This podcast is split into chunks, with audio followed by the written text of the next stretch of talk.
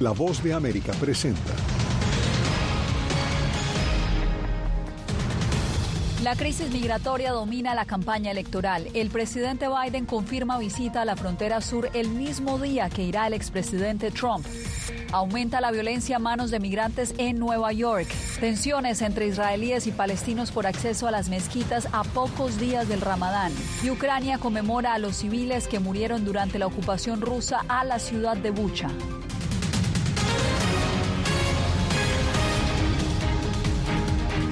Aquí inicia el mundo al día. Soy Yasmín López. Bienvenidos. Mientras la Casa Blanca sopesa medidas para restringir el acceso al asilo, el presidente Joe Biden confirmó este lunes que visitará por segunda vez la frontera con México. Sucederá este jueves, cuando el expresidente republicano Donald Trump estará de campaña en Texas, uno de los estados más impactados por la migración irregular. Paula Díaz nos acompaña desde nuestra sala de redacción. ¿Qué es lo último, Paula? Yasmín, el presidente Biden llegará a Brownsville, donde busca promover un paquete legislativo bipartidista que incluye más restricciones al asilo y mayor personal para atender la crisis migratoria que vive la frontera. A su vez, el presidente Trump llegará a Eagle Pass para promover uno de sus principales temas de campaña, la migración irregular. La visita de Biden y Trump a Texas se da cuando el mayor flujo migratorio está cruzando por Arizona y California. El presidente Joe Biden y el expresidente Donald Trump visitarán este jueves la frontera de Estados Unidos y México, cuando las cifras de llegadas de migrantes se mantienen altas. La visita evidencia la importancia del tema fronterizo en esta campaña electoral. El presidente Biden se reunirá con agentes de la patrulla fronteriza de Estados Unidos y líderes locales. Discutirá la urgente necesidad de aprobar el acuerdo bipartidista de seguridad fronteriza del Senado, el conjunto de reformas más duras y justas para asegurar la frontera en décadas, señaló la Casa Blanca en un comunicado.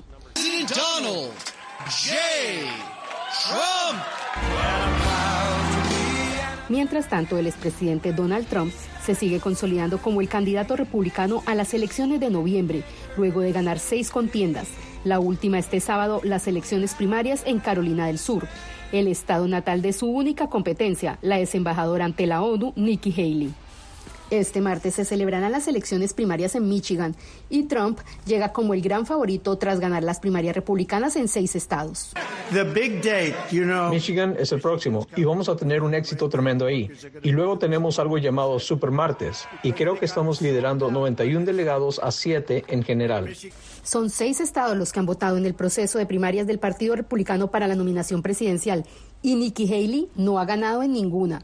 A esto se suma que este lunes perdió uno de sus mayores respaldos económicos, American for Prosperity Action, el super PAC de tendencia conservadora del multimillonario Charles Koch. Dije a principios de esta semana que no importa lo que pase en Carolina del Sur, seguiría postulándome. Soy una mujer de palabra. La presidenta del Comité Nacional Republicano, Ronna McDaniel, dejará su cargo el 8 de marzo, después de que Trump anunciara a principios de este mes su preferencia por el presidente del partido de Carolina del Norte, Michael Wadley, y eligió a su nuera, Lara Trump, como copresidenta del comité. Las primarias de Michigan este martes serán la última contienda importante antes del supermartes, el próximo 5 de marzo, cuando los candidatos medirán sus fuerzas en 16 estados. Yasmín. Manténnos informados, Paula.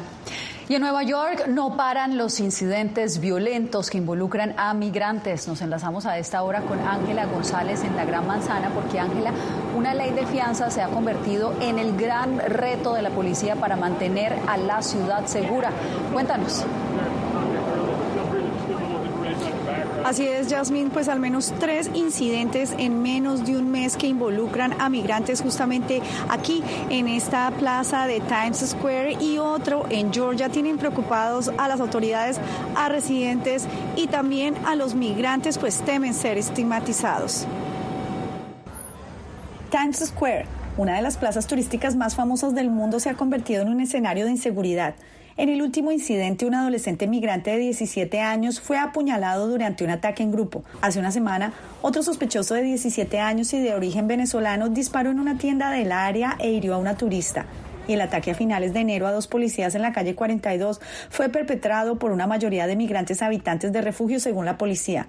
Dos de estos estarían vinculados con la pandilla El Tren de Aragua, mientras ha surgido un debate sobre la ley de fianzas en Nueva York, que no requiere cárcel para algunos arrestados. La ley como existe um, eh, sirve como, como una esposa que le amarra las manos a, los fiscales y aún los, eh, los jueces. Este analista advierte que hay que tener cuidado con no generalizar. Muchos migrantes vienen en busca de una mejor vida. Lo que espero es encontrar eh, dónde llegar, así sea en un albergue, lo que sea, y para, para poder trabajar, para poder tener un mejor futuro. Otro caso que involucra a un migrante es el asesinato de la joven Laken Riley en la Universidad de Georgia. El sospechoso es José Antonio Ibarra, venezolano de 26 años y quien ingresó el 8 de septiembre al país. Vivió en Nueva York y fue arrestado por la policía el pasado 14 de septiembre por delitos menores, pero puesto en libertad. Estamos obteniendo órdenes de aprehensión contra José Antonio Ibarra, de 26 años. Vive aquí en Atenas, pero no es ciudadano estadounidense. La violencia a manos de migrantes está desatando un rechazo generalizado hacia la migración. Una iglesia en Brooklyn recibió mensajes de odio y tuvo que cerrar sus puertas por 10 días cuando medios de comunicación reportaron que había pagado una fianza de 15 mil dólares para uno de los acusados de haber atacado a los policías. El párroco de la iglesia del Buen Pastor negó haber hecho el pago. Yasmini, un influencer venezolano, ha lanzado una campaña en redes sociales para reunir fondos para Jesús Alejandro Rivas Figueroa, de 17 años y quien ha sido acusado de intento de asesinato por uno de los incidentes de aquí, de Times Square. Sin embargo, él permanece retenido sin derecho a fianza. Regreso contigo. Gracias, Ángela, por la información. Pasamos ahora a Texas, donde el procurador general Ken Paxson interpuso una demanda contra un albergue para migrantes. El funcionario argumenta que la organización está facilitando la inmigración ilegal y está pidiendo el cierre. César Contreras nos trae el reporte. Una demanda ha sido presentada en contra de Casa Anunciación, un albergue que por más de 46 años ha sido el refugio de migrantes sin hogar en la ciudad de El Paso, Texas. Casa Anunciación está involucrada en violaciones legales, tales como facilitar la entrada ilegal a Estados Unidos, albergar extranjeros, contrabando de personas y operar una casa de seguridad.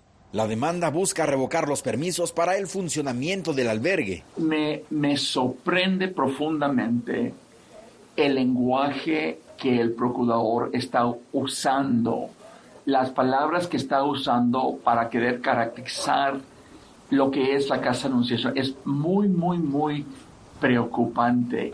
Las palabras de Ken Paxton solamente son palabras. En la corte requiere prueba. Paxton también ha solicitado el acceso a los documentos de las personas que han pasado por dicho albergue y que actualmente se encuentran guardados en sus sistemas. El pedido de parte del Procurador General del Estado de Texas no es algo que hemos rehusado, sino lo que hemos dicho es, no vamos a entregar documentos así nomás, sino queremos ir con un juez que aclare bajo la Constitución que estamos requeridos en tener que entregar. Casa Anunciación continúa operando a la espera de que les notifiquen si deben adoptar cambio alguno. César Contreras, Voz de América. El Paso, Texas.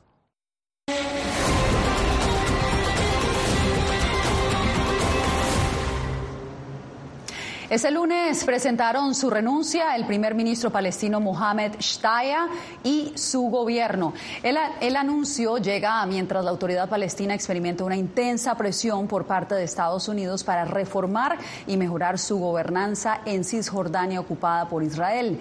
El presidente palestino Mahmoud Abbas aún debe decidir si acepta la renuncia, pero la medida indica la voluntad de los líderes palestinos respaldados por Occidente de aceptar una reorganización que podría dar paso a más reformas. Y la Casa Blanca informó que podría estar cerca un acuerdo de alto al fuego y otro para la liberación de rehenes israelíes.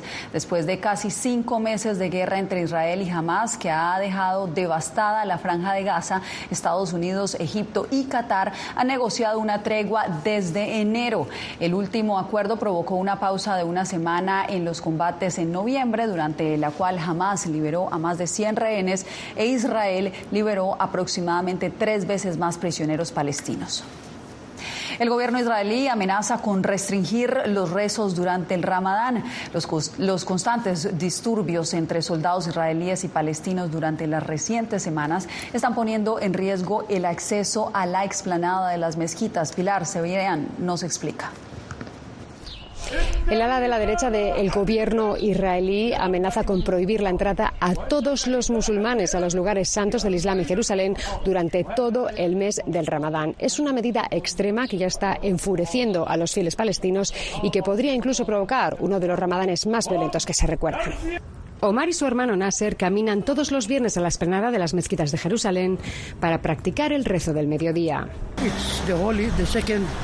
Es el segundo lugar más sagrado para los musulmanes después de Meca y Medina, por eso es tan importante rezar en la cúpula de la roca. Desde el inicio de la guerra, el pasado 7 de octubre, las fuerzas de seguridad israelíes no permiten entrar al recinto a los hombres menores de 60 años algo que está creando mucha rabia y frustración entre los palestinos. A veces no me dejan entrar, y eso que tengo 58 años, pero no me dejan pasar. Solo permiten la entrada a partir de los 60 años, por lo que me paran y me piden el carnet de identidad. Cuando ven que tengo 58 me dicen que vuelva dentro de dos años. Los soldados eligen quienes entran a rezar, por lo que frente a la esplanada del recinto vuelven a producirse enfrentamientos. Los jóvenes tienen que quedarse atrás. No me han dejado entrar sin ninguna razón. No creo que haga falta una razón para no permitirme la entrada. Incluso hasta mi propia dirección está ahí, dentro de la ciudad vieja. Desde las recientes declaraciones de miembros del gobierno israelí que pretenden bloquear el acceso durante el mes del Ramadán, la tensión ha aumentado y se teme que este pueda ser el detonante de una oleada de violencia en Jerusalén. Pilar Cebrián, Voz de América, Jerusalén.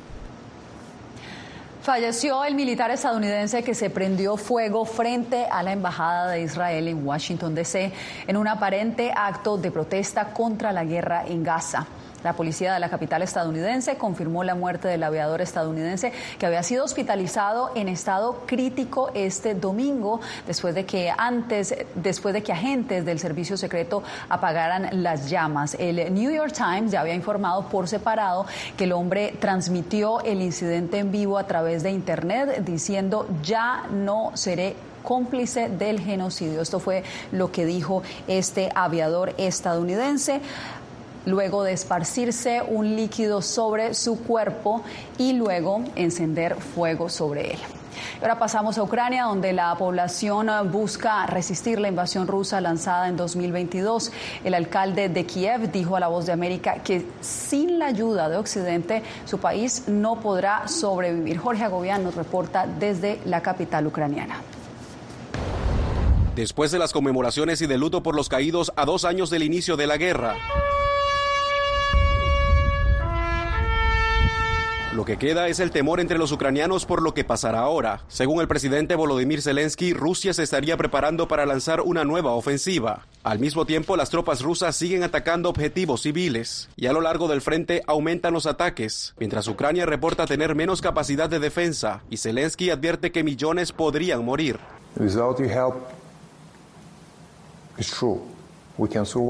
El alcalde de Kiev, en entrevista con La Voz de América, subrayó que sin la ayuda de Occidente, en particular de Estados Unidos, el futuro es sombrío. Espero que todos entiendan lo que necesitamos ahora mismo. Hay déficit de armas. Hemos pagado el precio más alto, el precio de nuestros soldados, el precio de nuestros ciudadanos, y por eso rendirse no es una opción. Bajo constante amenaza y el ruido de alarmas, los residentes de Kiev consideran que el momento que vive Ucrania amerita la atención del mundo. Es por eso que muchos alzaron sus voces en protesta cuando se cumplió el segundo año bajo asedio ruso. La guerra no está en un lugar, en un lugar allá en la línea del frente. Está en todas partes y deberíamos ser fuertes en todas partes. Mientras en Estados Unidos el futuro de las ayudas es incierto, Europa prometió enviar más asistencia y de manera más rápida. El primer ministro eslovaco Robert Fico asomó este lunes la posibilidad de que miembros de la OTAN y la Unión Europea envíen soldados a Ucrania de forma unilateral, una noticia que para nada es bien vista por Moscú. Jorge Agobián, Pose América, Kiev, Ucrania. Y seguimos con nuestra cobertura especial en Ucrania porque durante los últimos días se han conmemorado a los civiles que han muerto en medio del conflicto. Celia Mendoza nos envía la historia desde Bucha. Mientras Ucrania entra en el tercer año de la guerra, el país rinde homenaje a las víctimas de este conflicto. Los nombres de más de 500 personas asesinadas en Bucha durante los 33 días de ocupación rusa están grabados en este monumento a las afueras de la iglesia de San Andrés, donde se encontraron dos fosas comunes con por lo menos 116 cuerpos, según el padre Andriy Halovin, para quien la amenaza continúa presente. Quienes murieron aquí son nuestros familiares, nuestros vecinos, los extrañamos. Su pérdida es muy dolorosa para nosotros, pero tenemos otra realidad. La guerra continúa, las hostilidades siguen en el oriente, las personas que sobrevivieron están muriendo, hombres que son nuestros vecinos, cuyos hijos, padres, hermanos, ahora luchan en el frente de batalla y dan sus vidas para que podamos vivir aquí en paz. Este avión, significativo para el pueblo ucraniano, fue destruido después de que las fuerzas rusas llegaran hasta este, el aeropuerto de Hostomel, con la intención de apoderarse y poder utilizarlo como un punto estratégico para llegar a la capital Kiev, ya que se encuentra a tan solo 10 kilómetros de esta. Se puede decir en una frase, hace dos años nos enfrentamos aquí con fuego a las tropas enemigas y dos años después nos encontramos en el mismo lugar con nuestros amigos, nuestros aliados aseguró el presidente Volodymyr Zelensky, quien fue acompañado por los líderes de Canadá, Bélgica y la Unión Europea, quienes estuvieron rodeados por los escombros del avión más grande del mundo, el Antonov 225, llamado Mria, que significa sueño, y del cual Alexander Halunek, quien sobrevivió la ocupación en Bucha, fue su primer piloto. En Bucha, cuando se produjeron las explosiones, mi esposo y yo bajamos al sótano y nos quedamos allí sentados, sin luz, sin agua, sin gas, sin nada. A pesar de estas condiciones, cuando se le presentó la oportunidad de escapar en un bus que fue habilitado, este piloto ucraniano se negó a hacerlo y dos años después explica por qué. Me preguntaron por qué no te fuiste. Dije, bueno, si el héroe se va a salir corriendo, ¿qué clase de héroe es? Celia Mendoza, Voz de América, Bucha, Ucrania. Usted recuerde que puede seguir nuestra cobertura especial desde Ucrania con nuestros enviados especiales Celia Mendoza y Jorge Agobian en nuestra página web vozdeamerica.com a la que puede acceder escaneando el código que está viendo en este momento en pantalla. Cuando volvamos, hallazgos en cárcel ecuatoriana evidencian cómo organizaciones criminales se apoderaron del sistema penitenciario.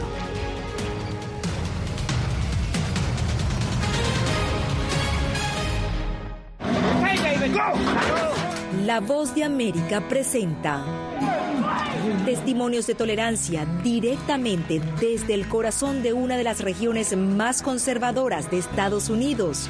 Historias de personas determinadas a derribar estereotipos. Viviendo de manera auténtica en el hogar de los valientes, encontraron su libertad. Disponible en todas las plataformas de La Voz de América. Nosotros no somos ninguna oposición. La prensa no es ninguna oposición. Periodismo, la prensa libre importa. Entonces hay un poco de tema también de amenazas, ¿no? Disponible en vozdeamerica.com.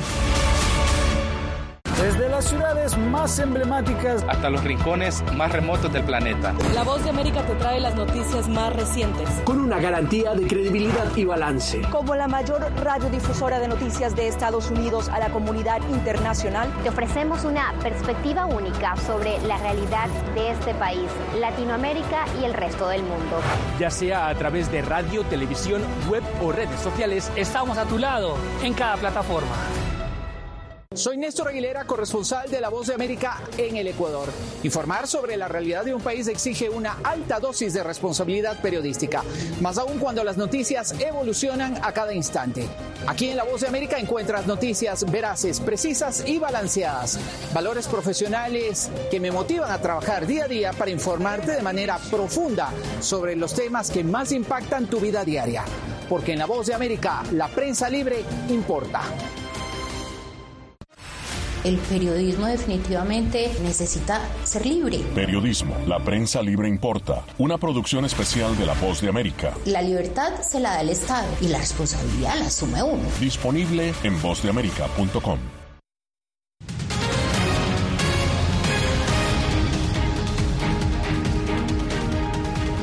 En Ecuador, las fuerzas militares y la policía revelaron nuevos hallazgos al interior de las principales prisiones de ese país, donde las bandas criminales han mantenido el control durante años. Néstor Aguilera nos hace el recuento.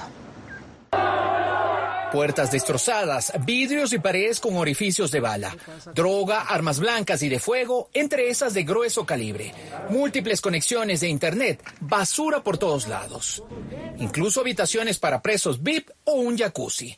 Los recientes hallazgos en la cárcel regional de Cotopaxi, Ecuador, evidencian una prolongada crisis penitenciaria que se siente con fuerza desde 2018. Los que se encontraban clasificados por el SNAI como máxima seguridad estaban en mínima, porque ya estaban más cómodos.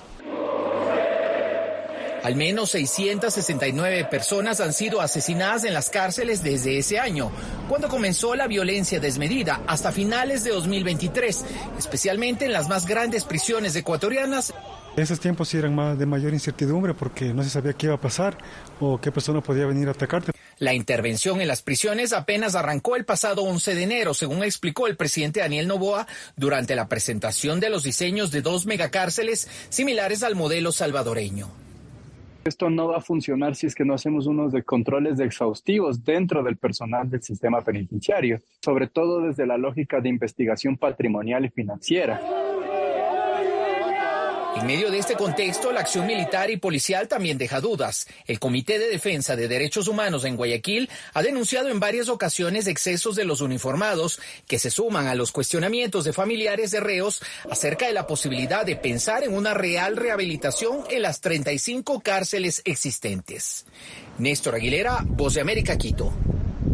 En instantes hay expectativa en Miami Beach por la seguridad durante el receso primaveral, una de las temporadas más movidas en la Ciudad del Sol.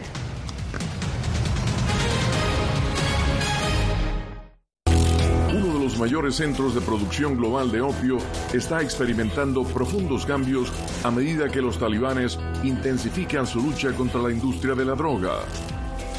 Hellman, la maldición de los narcóticos una investigación exclusiva de La Voz de América que nos lleva a lo más profundo de las plantaciones de amapolas en Afganistán. Ahora en todas nuestras plataformas.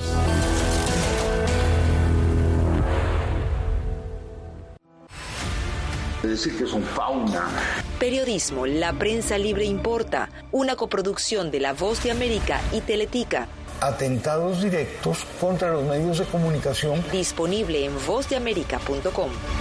Desde las ciudades más emblemáticas hasta los rincones más remotos del planeta. La Voz de América te trae las noticias más recientes. Con una garantía de credibilidad y balance. Como la mayor radiodifusora de noticias de Estados Unidos a la comunidad internacional, te ofrecemos una perspectiva única sobre la realidad de este país, Latinoamérica y el resto del mundo.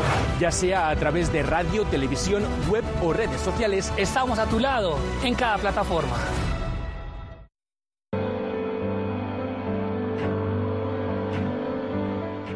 Motivado por la defensa de la libertad y la democracia en el mundo, este estadounidense dejó todo y se marchó a Ucrania para hacer un trabajo humanitario arriesgando su vida, transportando suministros, alimentos y medicinas a los territorios del este de Ucrania, bajo asedio.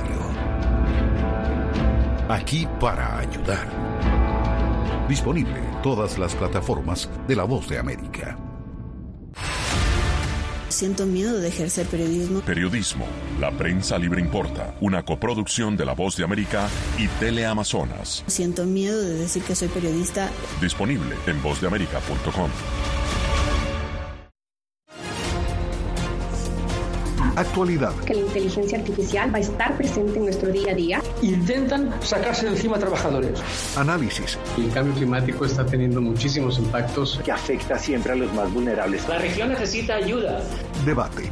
Proteger a las escuelas con armamentos. Es una total eh, ridícula, es algo inverosímil. Con la información más allá de los titulares. Todas las semanas por La Voz de América. Desde Washington le saluda Gonzalo Abarca.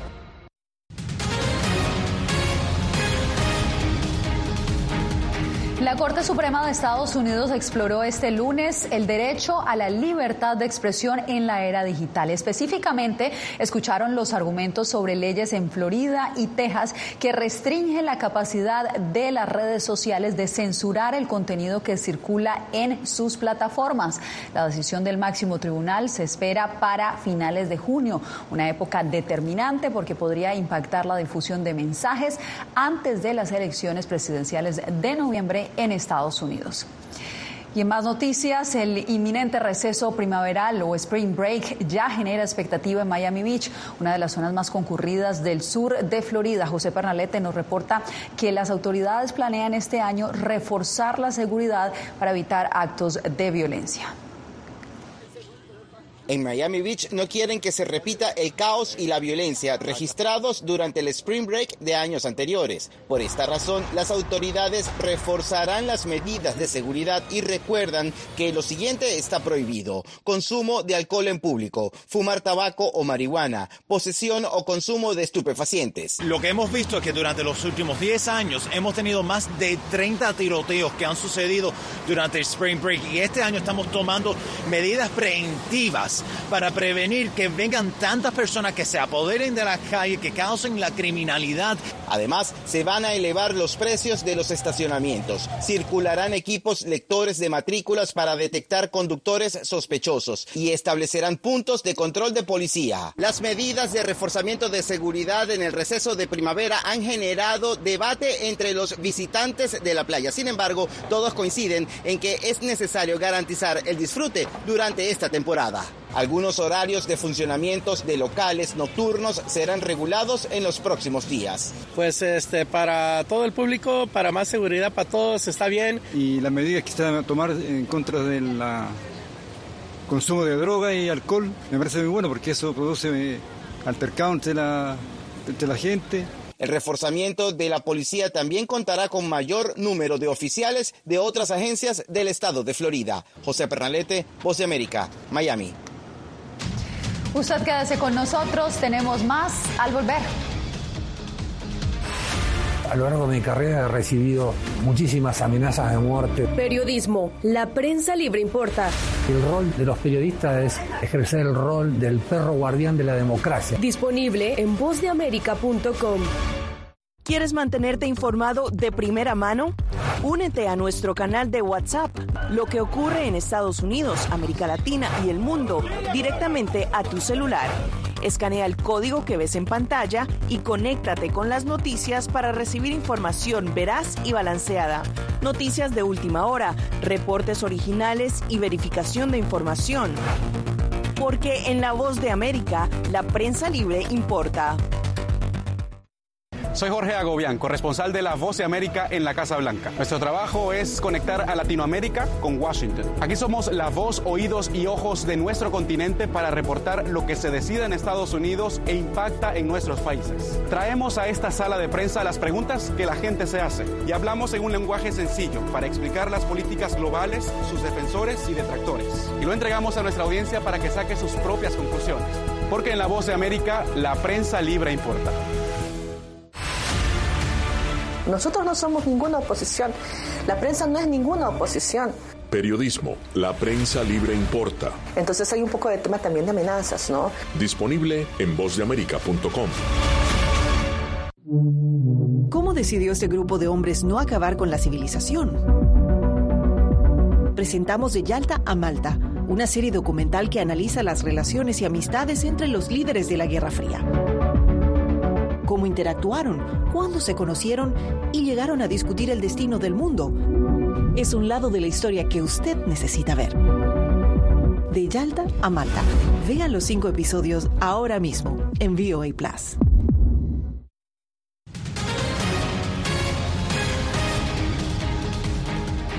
El barrio chino de Nueva York se iluminó con el desfile anual del Año Nuevo Lunar. En su edición número 26, miles de personas se reunieron con música y bailes en este icónico barrio para festejar al dragón, que es el animal que representa al 2024 según el horóscopo chino. Los dejamos con estas imágenes, les informó Yasmín López. Nos vemos nuevamente mañana en otra edición.